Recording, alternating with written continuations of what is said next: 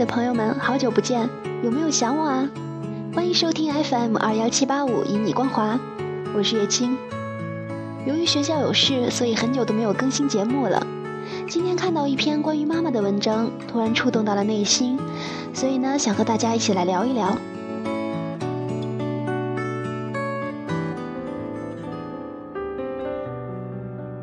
一天下午，我和朋友从海滩回来，微风习习，公园的草坪上有甜蜜的情侣，长椅上有聊天的老人，孩子们则相互嬉戏打闹着，一幅和平美好的景象。继续往前走是一个公共篮球场，打篮球的人不少，但是吸引住我目光的只有一个人，那是一个笑容满面的外国女人，她正在运球。两腿微微弯曲，然后砰的一下将球掷入筐内。她的金发在头顶上扎成一个马尾辫儿，身穿着一件紧身的短袖，袖子挽到肩膀上，底下是一条简单的运动裤和霓虹色的运动鞋。她若仅仅是个打篮球的姑娘，那也不至于这么吸引人。我和好友同时停下脚步，是因为她是一个三十多岁的妈妈。他身边有一个同样汗流浃背的中年男子，还有一个十岁左右的小男孩儿。小男孩猛地扑到他身上，说：“妈妈真棒。”我们两个年轻的姑娘痴痴地看着，本以为只是会发生在电影里的场景，却真真实实的发生在了眼前。其实想想，这也就是个普通的场景，全家人一起打篮球。但那种家人之间的和睦，妈妈的美丽与动感，孩子的喜悦，丈夫的关爱，实在令人羡慕。那个金发妈妈仿佛就是一块家庭粘合剂，把这三个人紧紧地联系在一起。朋友说，十年以后我要是也能这样，该多好。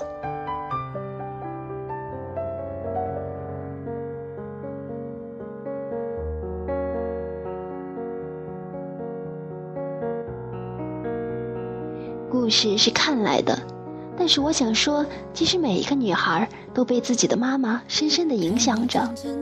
在某个时刻，我们都会忽然发觉自己变成那个生养我们的女性。有些女孩依赖妈妈，崇拜妈妈；有些则不愿意变得和自己的妈妈一样。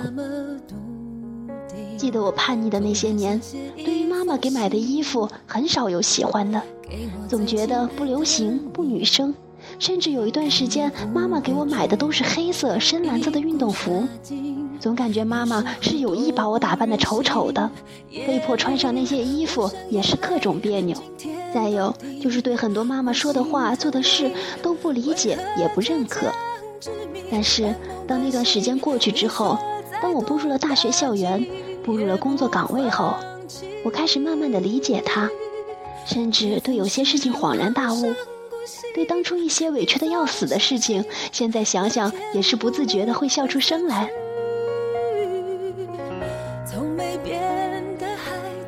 我们在小的时候，一向很难把他平等的看待，总觉得妈妈是主宰者，我们是被主宰者，但同时又觉得他是万能的，任何事情发生之后他都能搞定。然而有一天，当我们也长大了。开始用一种更平等的眼光来看待妈妈的时候，我们会惊奇地发现，她其实和我们没有什么两样。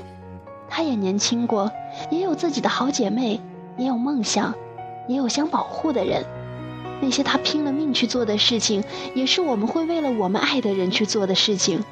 她的生活也并不是一帆风顺的，只是很多时候没有抱怨给我们听罢了。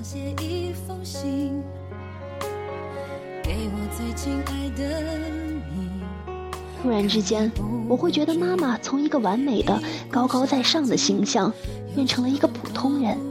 我们开始用自己的观点来评价她：为什么你天天这么忙，而不去享受生活？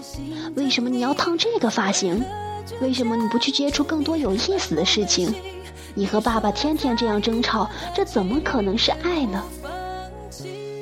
当我们发觉自己看见的世界比他多、比他新的时候，我们开始看见他的不足，在迷惑的同时，可能又多了一份了解。